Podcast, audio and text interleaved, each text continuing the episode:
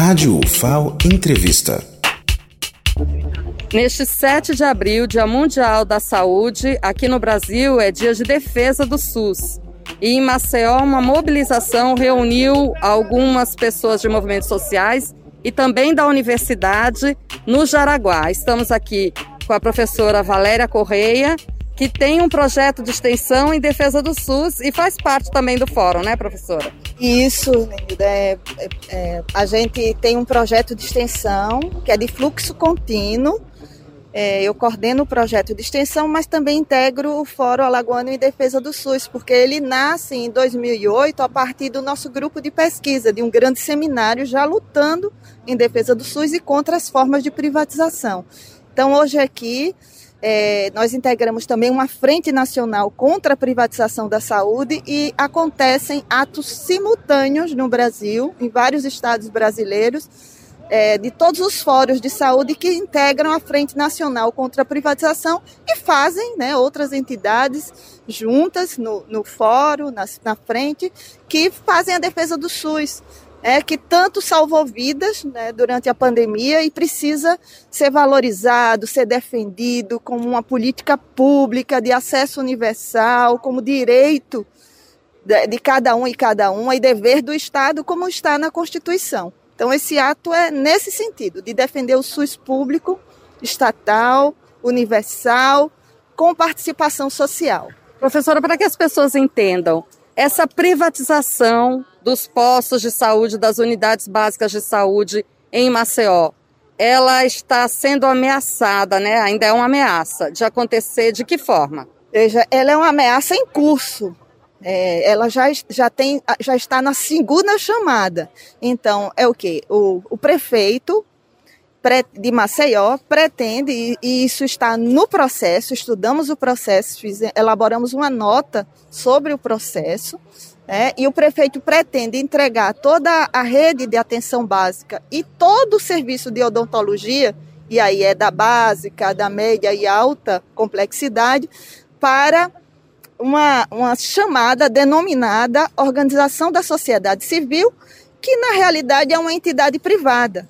Tanto é que, para operacionalizar a gestão, é, é, a, os serviços de saúde, ele nesse processo ele divide em dois lotes é, e vai lotear exatamente a saúde pública de Maceió é, em dois lotes com valores específicos para cada lote. E lá fala é, as unidades públicas, as, os equipamentos públicos vão ser loteados junto com as equipes, com os trabalhadores e trabalhadoras. E o montante por mês a ser loteado para uma entidade privada, por isso que a gente chama de privatização, terceirização, é, e a gente tem estudado isso né, em nível nacional, é, porque são recursos públicos, nesse caso aqui de, de Maceió, no montante de 6 milhões mês, no total de 72 milhões anos, a ser repassado para uma entidade privada fazer a gestão do que é público. Então, essa captura do fundo público por entidades privadas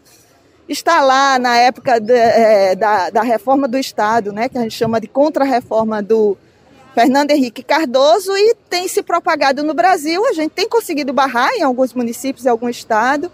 Por exemplo, no Rio de Janeiro, que é outro modelo, mas muito semelhante, que são as organizações sociais OS, o, o governador sofreu impeachment exatamente durante a pandemia por ter contratado as OS para gerir os hospitais de campanha. E, e, eles não construíram os hospitais, foi um escândalo que redundou em 50 é, milhões de uma vez, e de, durante alguns anos, e de uma vez 1 um, um, um bilhão e 800 mil.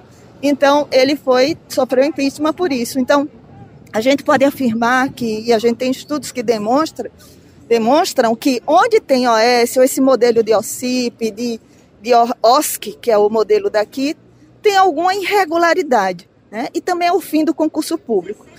É, é muito importante que os trabalhadores, é, e a gente está com muito estudante da UFAO aqui hoje, a aula é no ato, a aula é para defender o SUS público estatal, constitucional, é, é, e aqui a gente tem dito, né, onde tem, tem demonstrado, por exemplo, aqui em Maceió, há anos atrás, é, houve uma contratação da Tocqueville, que é uma OCIP, e custou aos cofres públicos só uma multa, é, isso em 2018, o, o, o, município foi, foi condenado a pagar de 80 mil reais por, de 80 mil reais por dano é, colet, moral coletivo. E ainda pode pagar 80 milhões se a OCIP, que, que conforme a investigação era ocupada por laranjas, é, não pagar os mil trabalhadores contratados. Então, é uma forma de contratação que a gente considera que precariza os serviços, porque acaba com o concurso público RJU, que é o que a gente defende historicamente no SUS.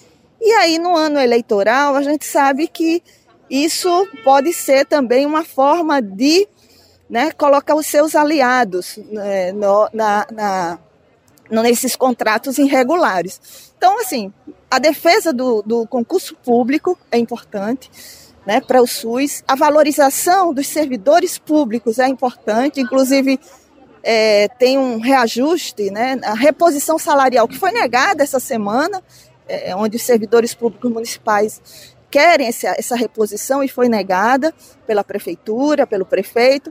Então, como valorizar né, o, quem sofreu, do, quem, quem fez, quem salvou vidas se não, não tem reposição, não tem política de valorização e tem, né, oferece em contrapartida essa forma de precarização das relações de trabalho né, e aprofundamento dessa, dessa precarização. Então, são várias áreas, é, Linilda que, e ouvintes, né, e quem está nos acompanhando, que, é, que precariza o SUS. Né, são várias áreas atingidas além das questões das profissões. O que lá regulamenta as profissões, por exemplo, do serviço social, o nosso Cefes está entrando, nosso CRES, junto com o Cefes, nosso conselho, está entrando com a representação contrária, porque as atribuições descritas não correspondem às nossas atribuições. E aí vai para todas as profissões que estão nesse contrato. Então, são muitos aspectos, mas a questão mais forte é a defesa do SUS público estatal, atenção básica é porta de entrada do sistema de saúde. Em Maceió, mais de 90% da população precisa e depende exclusivamente do SUS. As unidades básicas é onde é o vínculo com o território, com os oito distritos sanitários que existem, é o vínculo com, com a população, com a comunidade. E pasmem, 80% dos adoecimentos aqui em Maceió podem ser enfrentados com ações de atenção básica, de promoção da saúde, de vigilância à saúde, que as unidades básicas que realizam. Então, terceirizar, privatizar, é desmontar toda a rede de serviço público, é, mesmo que eles digam que é para desburocratizar, que para tornar mais eficiente. Então, a gente é, não tem dúvidas que é uma forma mascarada de privatização é, é, em nome do enxugamento de recursos, porque não se enxuga recursos, os recursos são públicos, são públicos e do SUS. Isso é muito importante que todo mundo entenda.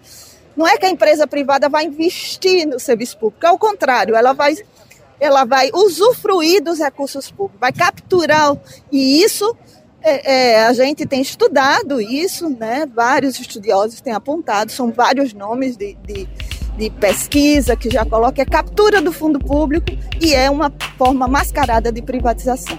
Obrigada pelos esclarecimentos, professora Valéria Correia. E para quem quer mais informações, acesse as redes do Fórum SUS.